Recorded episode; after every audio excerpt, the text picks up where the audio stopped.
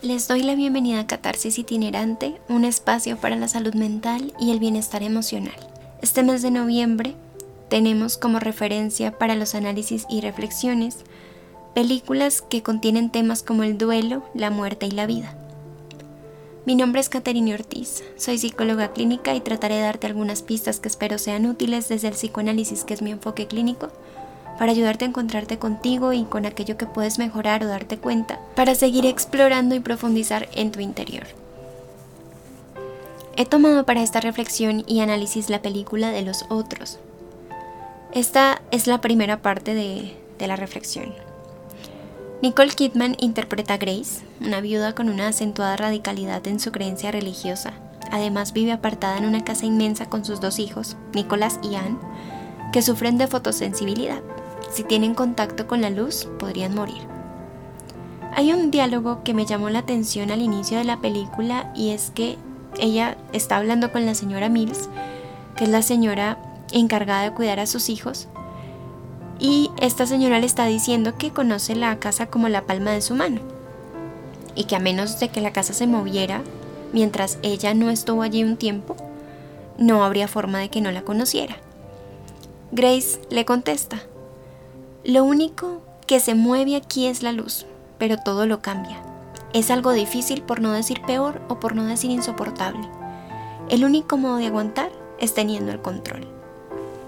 Imagínense diciendo esto con una radicalidad en la palabra control, fuerza además, y decisión, cosa que se ve alterada en el transcurso de la historia desde que Anne, su hija, empieza a percibir a los otros. Este diálogo tiene dos partes en lo que Grace responde. La primera es que la luz se mueve, pero al moverse cambia todo. Y lo segundo es el control. La forma de aguantar ese movimiento es teniendo el control. Yo los invito a pensar en los momentos en que han descubierto cosas de ustedes mismos o de otros incluso, que los ha movilizado de cierta manera, ya sea que los haya herido, les haya hecho daño o al contrario haya sido cosas muy agradables. Sin embargo, después de eso, no fueron los mismos. Algo en el interior se transformó, para bien o para mal.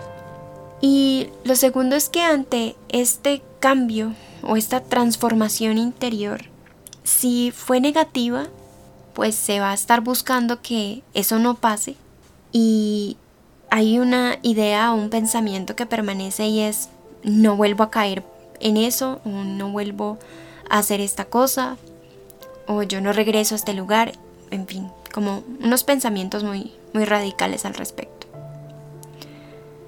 Pienso que todos hemos anhelado tener el control real de todo en nuestra mente tenemos ideas, sueños, planes, mm, creencias también de cómo deberían ser las cosas, tanto para nosotros como para los demás.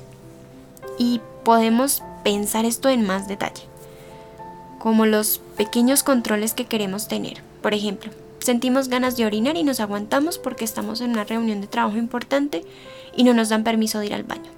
O aguantamos tanto que se nos olvida. El otro control, laboral. Ojalá hoy salga temprano. Ojalá hoy me rinda. Ojalá termine todo lo pendiente hoy.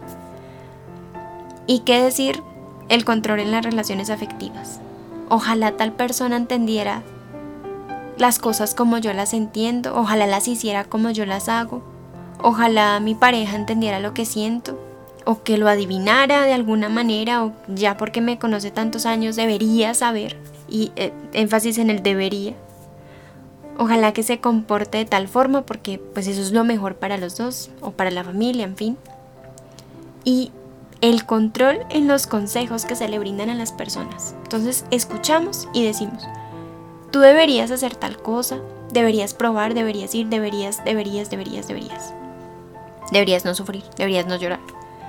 Debería, o sea, es, es un deber y es una obligación.